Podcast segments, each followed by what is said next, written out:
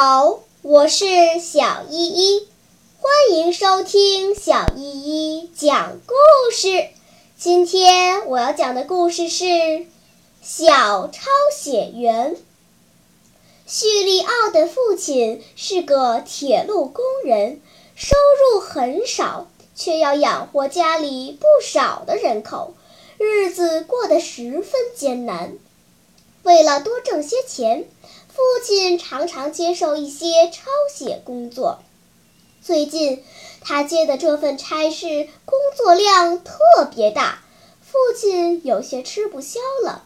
叙利奥想帮父亲抄写，可是父亲不让。他偷偷想了一个好主意。一天晚上，父亲写到十二点就去休息了。这时，叙利奥来到工作间，开始替父亲抄写起来。接连几天的晚上，他都这样做了。可是因为睡眠不足，他上课开始注意力不集中。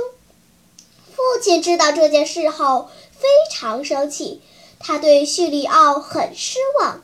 叙利奥本想放弃了。但看见父亲憔悴的面孔，还是忍不住继续做下去。一天晚上，叙利奥像往常一样全神贯注地写着。父亲不知道什么时候来到他的身后。叙利奥注意力太集中了，只想多写点儿，竟什么都没注意到。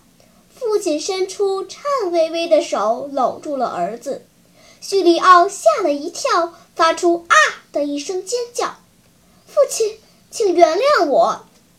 不，请求原谅的该是我。